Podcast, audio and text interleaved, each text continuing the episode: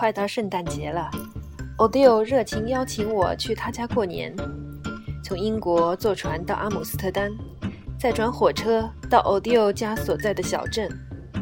Odile 的老爸到车站接我们，又高又壮，雪白的头发，看上去还带点孩子气。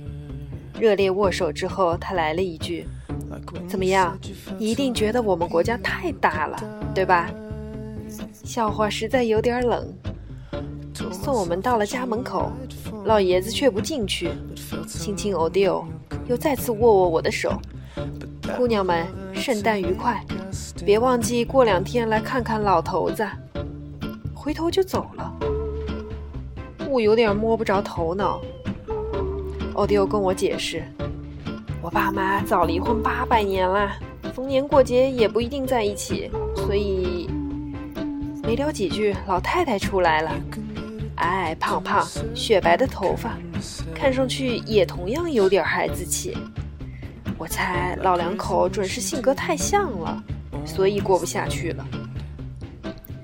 老太太一把年纪，却爱美的很。穿件粉色镂空针织衫，美滋滋的对我说：“我只要穿上这件衣服，别人就难以抵挡。什么邮差啦、水电工啦，干完活我好心请他们喝一杯，一个都以为我要和他们上床，真是笑死人。”欧迪欧直摇头：“哎呦，这就是我妈。”欧迪欧的妹妹从巴斯大学放假回来，虽是亲姐妹。可比姐姐漂亮多了，也健谈也活泼。但凡欧迪欧开始咆哮，他妹妹就会以死理性派的口吻说：“够了，欧迪欧，你吓着你朋友了。”平安夜在奥迪欧邻居家聚餐，邻居汉娜是德国人，同居男友汉斯是苏格兰人。他们养了一只硕大的猎犬，一见到我就发疯一般扑上来，又亲又舔。我惊慌失措。直接就扑汉娜怀里，场面一片混乱。好容易人狗情绪都稳定下来，楼上颤巍巍下来一位老人，汉娜迎上去搀扶他下来。文，给你介绍一下，这是我丈夫约翰。我以为我被狗吓傻了，不，前面刚见了一个男友汉斯，这怎么又来一个丈夫呢？我没搞明白。欧迪欧后来跟我解释，约翰和汉娜是夫妻。几年前，约翰中风，生活不能自理，语言能力也丧失了大半。汉娜独自一人照顾约翰。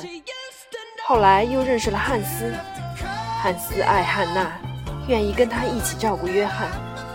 而约翰呢，也希望太太不要因为照顾自己，后半辈子就不幸福。所以三个人就欣然同居，直到现在。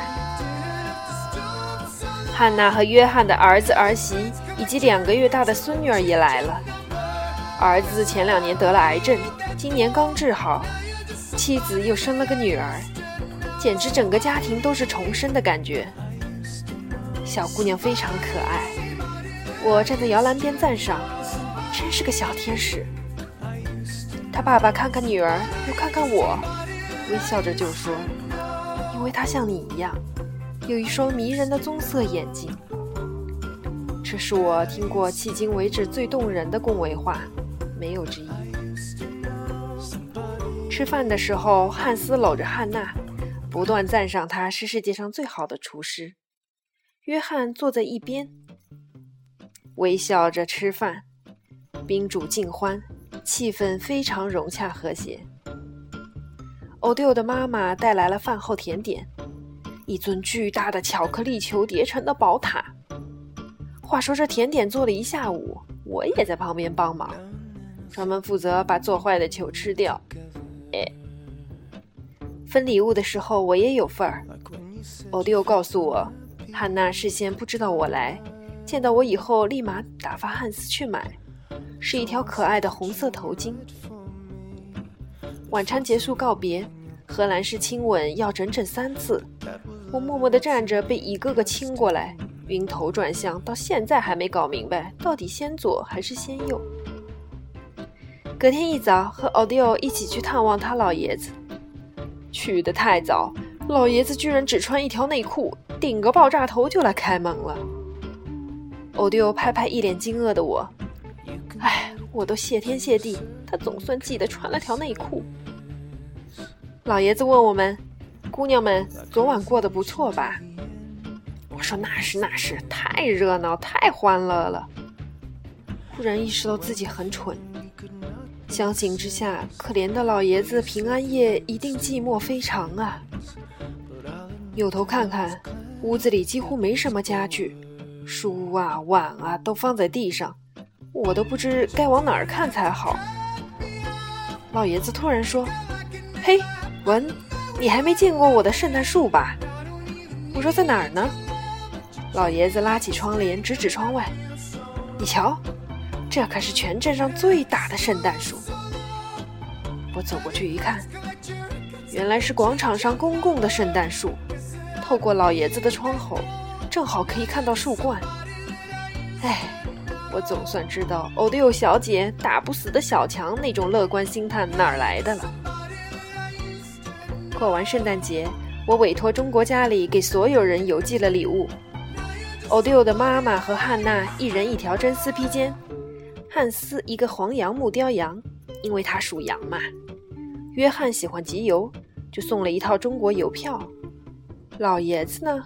我想了半天，送了一张崔健的 CD。他们所有人都高兴疯了。欧迪欧说：“你简直就是魔法师。”